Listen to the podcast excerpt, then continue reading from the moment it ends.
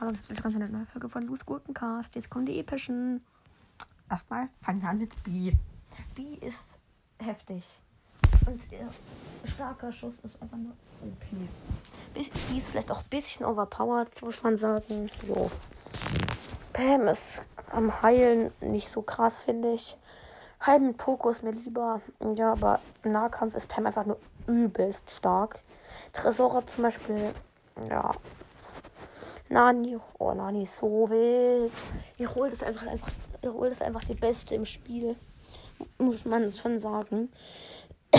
ah, sorry Leute, ich habe Corona. Nein, Spaß, ich habe natürlich kein Corona. Ich muss einfach nur husten. Und Nani ist auch ziemlich OP, muss man sagen. Oh, Digga, Piper.